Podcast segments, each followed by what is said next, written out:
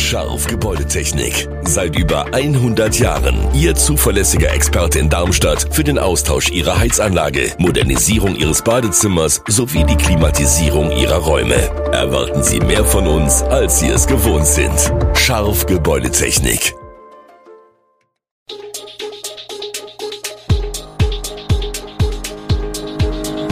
Gude, unser morgendliches News Update. Das Wichtigste aus Südhessen für Sie im Überblick. Guten Morgen aus Darmstadt an diesem 7. Juni. Nach Lärmpegeldebatte zum Schlossgrabenfest. Wie laut darf's beim Heinerfest werden? Urteil nach tumultartigen Szenen bei FCA Darmstadt. Brandserie in Darmstadt-Dieburg, vier Verdächtige in U-Haft. Quere Ampelpärchen in Darmstadt, Hand in Hand und mit Herz. NATO-Manöver, das erwartet Hessen und Rheinland-Pfalz. Das und mehr hören Sie heute im Podcast. Heute geht es zunächst um das Heinerfest in Darmstadt.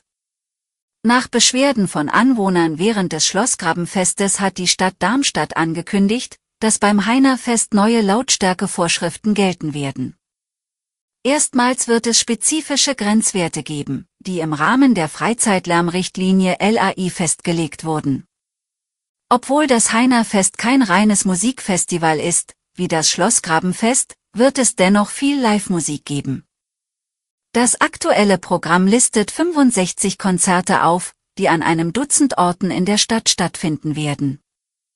Die Ankündigung der Stadt folgt auf einen Gerichtsbeschluss, der die Einhaltung von Lärmgrenzwerten beim Schlossgrabenfest in Frage stellte. Das hat zu einigen Diskussionen geführt. Zum einen unter den Festivalorganisatoren, die sich eine klare Rechtslage wünschen, zum anderen unter den Anwohnern, die sich über die Lautstärke beschwert haben. Festivalmitorganisator Timo Gutfried betonte, dass die in der Richtlinie festgehaltenen Grenzwerte für sogenannte seltene Veranstaltungen, 70 Dezibel tagsüber und 55 Dezibel nachts, nichts mit der Lebensrealität zu tun haben. Er fordert eine Klärung durch das Verwaltungsgericht. Gutfried unterstrich auch die Notwendigkeit einer klaren Rechtslage für ausgestellte Genehmigungen, um Planungsunsicherheiten für künftige Großveranstaltungen zu vermeiden. Generell fordert er, eine Entscheidung des Verwaltungsgerichtshofs muss her. Urteil im Fall des Spielabbruchs in der Fußball-Kreisliga B Darmstadt. Das Kreissportgericht hat entschieden, dass das abgebrochene Meisterschaftsspiel zwischen dem FCA Darmstadt 2 und dem TSV Niederramstadt mit 0 Punkten und 0 zu 3 Toren für beide Mannschaften gewertet wird. Das bedeutet, dass der TSV Niederramstadt nun Vierter in der B-Liga ist und der FCA Darmstadt 2 sowie die SKG Oberbeerbach aufgestiegen sind. Es wird erwartet, dass Niederramstadt gegen das Urteil vorgehen wird. Das Spiel wird nicht neu angesetzt, da die Restspielzeit zu gering war. Beide Vereine wurden zudem wegen Ausschreitungen mit Geldstrafen belegt. Der FCA Darmstadt muss 300 Euro zahlen, der TSV Niederramstadt 250 Euro. Die Kosten des Verfahrens teilen sich die Vereine. Eine mögliche Anfechtung des Urteils könnte zu einer längeren Hängepartie führen. In Darmstadt leuchten nun gleichgeschlechtliche weibliche und männliche Ampelpärchen an einer Fußgängerampel zwischen dem Darmstadium und dem Karolinenplatz. Die neuen Lichtsignale wurden auf Initiative des Vereins Vielbund installiert.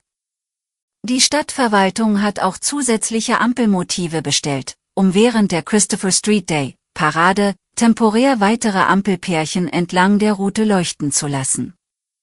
Die Aktion soll die Akzeptanz verschiedener Lebensmodelle fördern.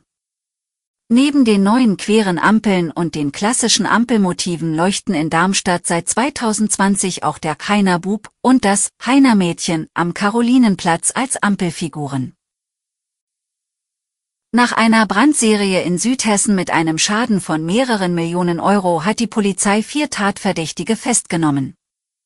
Gegen die Männer im Alter von 18, 22, 23 und 25 Jahren sei Haftbefehl erlassen worden, teilten Staatsanwaltschaft und Polizei in Darmstadt mit. Sie sollen etwa im Mai eine Papierfabrik in Darmstadt angezündet haben, Rund 2000 Kubikmeter gepresste Papierballen standen in Flammen. Erst nach Tagen konnte der Brand gelöscht werden. Nach den bisherigen Ermittlungen kommen die Männer als Verursacher für mehr als zehn Brände im Landkreis Darmstadt-Dieburg seit Beginn des Jahres in Betracht. Unter anderem in den Orten Rossdorf, Rheinheim, Gundernhausen, Großumstadt und Oberramstadt waren Scheunen, Fahrzeuge und Holzstapel angezündet worden. Nach einer mutmaßlichen Brandstiftung an einem Auto in Rossdorf im Mai hatte die Polizei bereits zwei der Tatverdächtigen festgenommen. Ende Mai und Anfang Juni folgten die beiden weiteren Festnahmen. Die Ermittler gehen davon aus, dass die Männer in wechselnder Besetzung die Brände gelegt hatten. Vom 12. bis 23. Juni findet die größte Luftraumübung der deutschen Nachkriegsgeschichte, Air Defender 23, statt. An dieser NATO-Übung nehmen 25 Staaten mit 250 Militärflugzeugen und mehr als 10.000 Soldaten teil. Laut Bundeswehr werden Übungen im deutschen Luftraum zwischen 10 und 20 Uhr stattfinden. Nach Bundeswehrangaben kann es in dieser Zeit vor allem bei Starts und Landungen zu Lärmbelästigungen kommen. Überschallflüge, die zu lauten Knallgeräuschen führen, seien aber vor allem über der Ostsee vorgesehen. Die Übung wird den zivilen Luftverkehr beeinflussen, und es wird wahrscheinlich zu Verspätungen bei Flügen kommen. In Rheinland-Pfalz werden Manöver rund um den US-Stützpunkt in Baumholder durchgeführt, während Hessen weniger betroffen sein wird.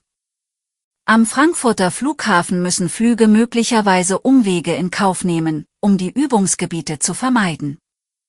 Trotz des Appells der Bundesregierung zur Flexibilisierung der Betriebszeiten bleibt das Nachtflugverbot in Frankfurt in Kraft. Flugreisende werden gebeten, sich regelmäßig über den Status ihres Fluges zu informieren. Zum Schluss noch ein Hinweis, morgen ist Feiertag. Deshalb gibt es die nächste Folge von Pfgude Südhessen erst am Freitag, dem 9. Juni. Bis dahin wünschen wir einen schönen und erholsamen Feiertag. Alle Nachrichten sowie weitere Hintergründe finden Sie auch auf www.echo-online.de.